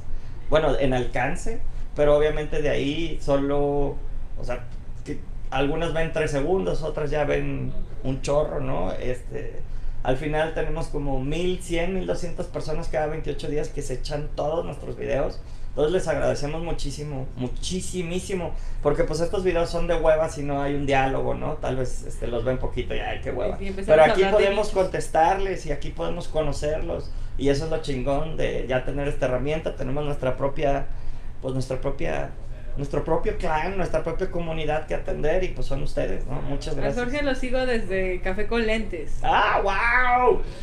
Abrazo, bro. Muchas gracias. Estoy en segundo año de ingeniería en sistemas. Estoy empezando con Unity y mi primer y mi- con mi primer juego 2D. Bravo Agus, este pues échale ganas y como dice Jorge, no te rindas.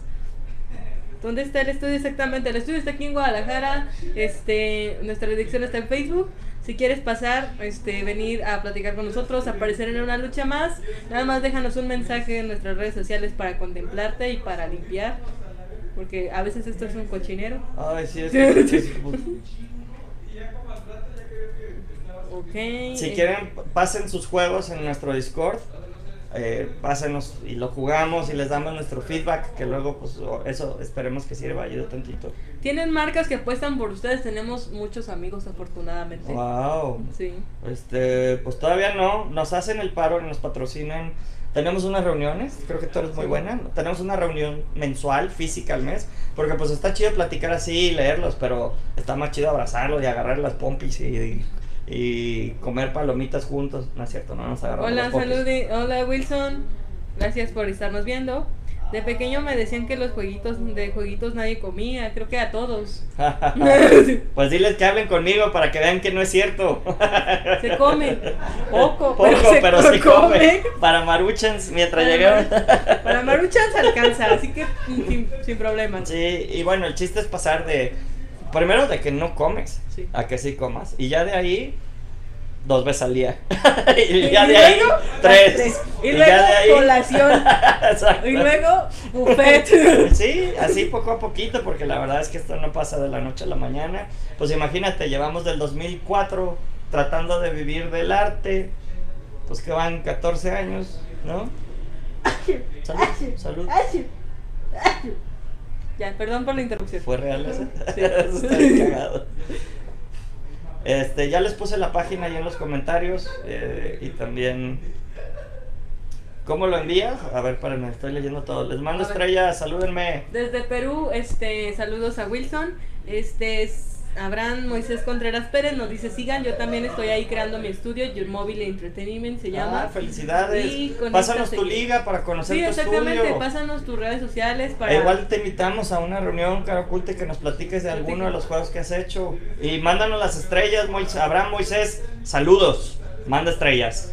Mandó estrellas, mandó 200 estrellas, entonces. ¿Es en serio? Sí. No mames, ¿en serio? Sí. No mames. Abraham Moisés Contreras, hermano, te acabas de llevar el premio de las estrellas que le ofrecí también a A Bernardo. A Bernardo. Este, escríbeme un directo, te voy a regalar un juego y si quieres platicamos tantito más. Muchísimas gracias, 200 estrellas. Wow, cabrón. Estoy gratamente sorprendido. Franco Muy Moretti. amable. Este, este, Santi nos está viendo. Hola Santi, bienvenido. No este Franco Moretti nos está viendo. Uh, qué maestro este Bernardo. Va, va, no te preocupes, Jorge, dice Bernardo. Franco, estábamos jodiendo, o sea, hace rato. Cabrones. Paladins, Paladins. Paladins, buenísimo. No estamos jugando Paladins, pero sería bueno jugarlo, fíjate. Oh, Santi puso el Discord Overwatch, de. Caroculta para que lo chequen. Este, Angus, ¿de dónde sacan el capital para mantener el estudio, publicidad en juegos, venta de juegos a terceros? Oh, Angus, qué pregunta tan difícil. Pues no, es real. Es- yo creo que es más, son de las preguntas chingonas que queremos responder. Porque si les podemos ayudar en algo, es tratar de tragar de esto para que se la crean y dejen sus trabajos culeros. Y aunque coman poquito, puedan hacer algo que les mame hasta que les salga bien. Eh, yo creo que el gran reto aquí es ser responsable, ¿no? O sea, eh, tenemos nosotros... La recomendación es muy básica. Hagan en sus estudios un área de servicio. Por ejemplo, nosotros atendemos a Cinépolis, ¿no? O sea, no. Nada más, ya no puedo decir nada más. Nosotros atendemos a compañías financieras, ¿no? Les hacemos juegos a empresas que quieren usar los juegos para enseñarle a, a sus vendedores, a cosas así. Y si bien no son los juegos que queremos crear, nos dan lana para poder hacer más juegos y hacer más cosas y hacer, pagar esto, ¿no? Y pagarle, pues aunque sea poquito a la gente, nos pagamos muy poquito y luego nos pagamos bonos dependiendo del desempeño. Otra cosa que es muy importante es que comprendan que el talento super pro, pues cuesta mucho, pero vemos mucho talento que somos, bueno, top jóvenes, ¿no? Y, este, y que estamos dispuestos a poder vivir con poquito y echarle ganas y demostrar que valemos más. Yo creo que ese es un, un discurso que poca gente hace y se quieren hacer los pinches chingones que pagan mucho y en realidad al final terminan descapitalizándose porque, porque no tienen un esquema de pago que vaya acorde a lo que sí está pudiendo vender su estudio. Entonces, pues sí, tenemos que subir lo que vendemos en el estudio para podernos pagar mejor. Y de alguna otra forma, pues somos muy transparentes, ¿no? Compartimos. Aquí no es así como, ay, ahí viene el jefe, pues, o sea, eso me falta el respeto, se empedan aquí los viernes en la noche. Tenemos una cultura muy especial y bonita hasta cierto punto, ¿no? Como muy de, pues somos más una familia, si hasta, hasta cierto punto paso más tiempo con Adi que con mi hermana y mi mamá, de, veras, ¿no? Entonces yo soy su familia que, que ella escogió y ella es familia que yo escogí, entonces me tengo que partir la madre para que ella pueda hacer mejor y hacer mejor su trabajo y ella se parte la madre para poder tener mejores resultados, para poder ganar más y hacer trabajo más bonito y no siempre hace cosas que son chidas. O sea, no puedes vivir de hacer nada más lo que te fascina, también tienes que hacerlo culero. Pero lo padre es que si permaneces haciendo dentro de ese mismo camino, permaneces haciéndolo, es más fácil porque todos los días estás motivado para trabajar. Entonces, A mí a veces me critican mucho porque me dicen, no mames, güey, trabajas. Tengo una estación de trabajo al lado de mi cama. Y me caga dormir. Duermo entre 3 y 5 horas. Por eso quiero hacer mi directo. Si hiciera un... A ver, déjenme un comentario. Todos los que están viendo esto. Déjenme un comentario si verían un show en el que yo de una y media a tres y media de la mañana juego y platico con ustedes y miento madres y, y mientras estoy jugando saco todo mi coraje de todo lo que me tiene frustrado durante el día que no puedo sacar aquí y nada, compartimos tiempo juntos. Y como es la madrugada, pues yo sé que hay poquita audiencia, pero estaría padre. Ok, este, de los mafiosos morales, dice que sacamos el dinero franco. Este, ¿y cuánto gana por persona? Pues tenemos un salario de 3.500 al mes. Esa, esa es la realidad. Y de esos 3.500 ya todo el mundo tiene bonos dependiendo del área que tenga y, los, y los, las chambas en las que Pero eso, es- eso han es- trabajado y llegan a ganar hasta 12, 15 mil pesos. hemos tenido meses muy buenos, meses muy y malos. meses muy malos. Entonces, Lo que sí es que parece que vivimos con mejor, porque pues tenemos la consola de juegos, la cocina, o sea, le, le aventamos también mucho dinero, mucho, es mucho dinero, a poder mantener el estudio. Entramos en crisis y eh, nos tuvimos que endeudar con un millón seiscientos mil pesos para poder sacar adelante el estudio. Y ahorita pues no nos estamos pudiendo pagar mucho más los demás porque estamos pagando esa deuda, ya llevamos más de la mitad. Eh, cosas de ese tipo. Este es el tipo de cosas que no van a platicar ningún otro estudio y van a fingir que son muy chingones y todo. Y nunca te van a hablar de dinero. Este, nosotros te queremos hablar ahorita de las netas para que... Yo, creo que la autenticidad es una de las cosas más grandiosas que puede haber en este mundo. Y si bien nuestro marketing no es el del mejor juego y la chingada, somos los güeyes más de neta que estamos en esto con todo el corazón. Ahora, también tiene su parte mala, ¿no? Puedes decir, puta, 3.500 pesos, no mames, güey, con eso no vivo. Pues no, güey, pero algunos los que vienen de fuera, pues también pagamos la renta, la luz, el agua, el teléfono, viven aquí arriba. Otros, pues no, güey, pero tienen, tienen su comisión o tienen sus bonos, ¿no? Y la otra es, pues eso también nos permite asegurar que viva el estudio para hacer el siguiente juego. A diferencia de varios estudios que, pues, tal vez sacan un juego que es buenísimo y dime dónde están ahora existen, ¿no? Porque se gastaron todo antes de ser sustentables. Y, a- y eso no nos exime de que hay posibilidades probabilísticas de que, de que no muramos. Y la otra es, por, por eso también está en Guadalajara. Y por eso también queremos ganar dólares y libras, ¿no? Para tener más solidez ahora que viene un gobierno por el viejito Pentium 2, hijo de su pinche madre, ¿no? Que a ver qué pasa con el peso. Ese tipo de cosas, pues hay que preverlas y hay que tratar de trabajar para que ok. eso pase. Este, dice Abraham que ya nos mandó sus juegos, vamos a checarlos. Este, Gabriel Brandaceli dice, mucho éxito, a poco a poco tendrán más audiencia y además nadie se toma la molestia de explicarle a la comunidad cómo se hace un videojuego Ah, o charlar sobre ellos y más dar apoyo a los que soñamos con alguna vez con estar en algún medio parecido. Wow, eso es exactamente lo que queremos hacer. Queremos ser tu game dev brother, güey, el que está partiéndose la madre en eso que tú también quieres hacer y juntarnos, ¿no? Es como alcohólicos anónimos, cabrón. No, nada más que somos eh, game developers anónimos, ¿no? Así, yo no sé quién está al otro lado, yo no sé si estás en Chile, en Argentina, si eres un hermano que está en Colombia, solo sé que si tú tienes este sueño, nosotros también lo tenemos y nos tenemos que rodear de la gente que haga que esto pase. Entonces, pues tal vez tú allá del otro lado del internet y del Alzheimer, cabrón, eres nuestro superhéroe. Y, y si estás haciendo juegos, eres nuestro superhéroe. Y pues queremos hacer la Liga de la Justicia, cabrón. ¿no? Así, Co- tal. Cof Chu Games, dice Bernardo. Este, Cristian Breses dice a huevo que sí. Este, claro que sí juegas Paladins. Este, dice Gerson. No, no he jugado Paladins, pero he jugado el otro. eh, ay, que es en tercera persona, un MOBA. Oh shit, que también es gratis. Este, que es de dioses griegos y. Ay, qué pendejo se me fue. Smite, Smite. Wilson Wayila Gangsta. Hola, salúdenme. Wilson, what's up? ¿Cómo estás, Wilson?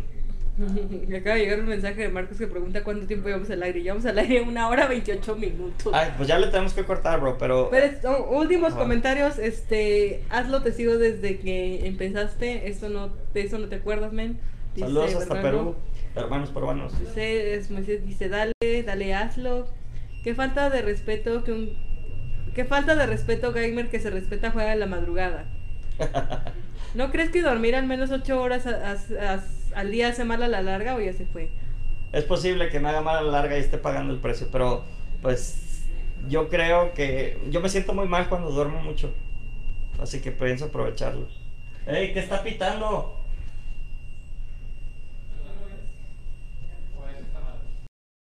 Va a ser un regulador. Sí. Bueno, este, 3500 por 20, 700, 700. Oh, ok, este, bueno chicos, estamos teniendo una contingencia en el estudio. No se asusten, no nos estamos quemando, no nos estamos muriendo. Pero sí tenemos que irnos ya. Este. Gracias Bernardo, qué chido, güey, que nos apoyaste. Muchas gracias, este, y también, ¿qué, ¿tú qué estás haciendo tu estudio? Abraham, nos has entendido mal. Son 3500 por 12 porque es lo que ganamos al mes. Sí, o sea, es como poquititas nada más para tratar de cubrir un fijo y de ahí darle para arriba con... La alarma anti- antisismos o se va a ir la luz. Pues creo que es un poco de ambas, no lo sé. No, no, aquí no hay sismos así como en el DF. Así. No, aquí es más tranquilo. ¿De dónde bueno. sacan el capital para mantener el estudio? No, ya, ya leí todo. Ah, eso. ya. Sí, es publicidad de los juegos, venta de los juegos, venta a terceros, servicio, desarrollo de apps, licenciamos también, Telcel, Usacell y Movistar. Llegamos a ganar 15 mil dólares al mes por nuestros juegos. En dólares, ¿cuánto medio. serían 3500? Mm, no. Como poquitito, como casi 200 dólares. Bueno, eso es lo que ganamos al mes, 200 Por dólares. Nada. Pero bueno, chicos, este creo que llegó el momento de despedirnos antes de que el estudio explote. Tenemos que ir a salvar el mundo. Bueno, no. Bueno, tal vez. Pero entonces, este, pues les agradecemos mucho la audiencia que tuvimos hoy. Ha sido bastante grande. Sí, sido- no entiendo qué pasó hoy, pero muchas Este, gracias. Gracias Santi, gracias a todos nuestros hermanos peruanos y demás. Muchas gracias a todos los que comentaron, gracias a los dos que mandaron estrellas, gracias a, a- a este Jalea de Juegos que estuvo aquí también, este, y pues eso chicos, este, síganos viendo, vamos a estar aquí mañana, y pues el viernes es viernes de Jorge, exclusivamente de Jorge, lo tienen solo a él hablando del estudio Y de también. su trascendencia, y también a Emanuel, entonces... Emanuel es técnico, es nuestro líder de operaciones, entonces también está chido que conozcan detrás de producción qué pasa detrás del estudio, detrás de ventas. Sí. Es importante también que sepan que ha oscilado lo que hemos ganando, o ganado, ¿no? O sea, ahorita hemos llegado a este nuevo esquema de configuración, hemos llegado a hacer 7 millones de pesos al año, por ahí, pero pues todo lo que hemos tenido que pagar y hacer luego no nos permite subir tanto los fijos, sino más bien están los variables. Si sacásemos un promedio, no sé con qué vayamos a salir este año, pero con gusto les digo cuánto, con cuánto salimos y bueno, pues eso es lo que estamos generando ahorita. No tengo por qué mentir ni aparentar absolutamente nada de lo que no somos. Al contrario, pues, pues esa es la base y le estamos echando para arriba, ¿no? Y estoy seguro que si pudiéramos hablar más de dinero todos, podríamos tener pues un apoyo más realista, ¿no? Entonces eso creo que está padre. Ya se acabó, ya se está acabando, Abraham. Este, ¿qué otras secciones tienen al día? Así entro. Pues tenemos un catálogo que puedes checar en nuestras redes sociales, ahí vas a encontrar. Este, pues es el lunes de marketing. Mañana es martes de, martes de top 5. Este, miércoles es miércoles de análisis. Jueves de debate. Y pues el viernes es de Jorge y Emanuel, hablando de la empresa. Quiero contestar esto porque también es para Abraham Moisés Contreras que nos apoyó con las estrellas y eso los voy a chequear todavía más.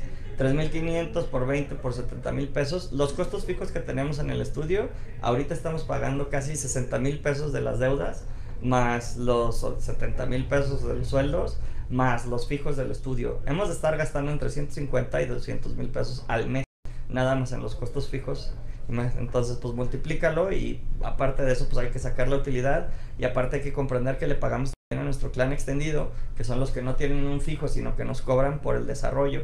Nosotros, si ustedes podrían ser parte del clan extendido, cuando empezamos a trabajar juntos también tenemos una relación en la que ustedes no son parte del estudio y se les da un mail y todo, pero se les manda a hacer, dependiendo del juego o del trabajo, cosas. Y ahí es donde vemos luego quiénes pueden ser parte interna del estudio. Digo, para que sepas, Moisés, no forzosamente tienes que cubrir los fijos. También hay mucha gente allá afuera que hace trabajo por encargo, que es muy buena, pero tienes que descubrir quiénes son, porque luego hay mucha gente no confiable y te chinga el nombre del estudio. Pues eso chicos, ya nos despedimos el día de hoy. Muchas gracias por no habernos visto y vean mañana también. Bye bye. Vuelvan.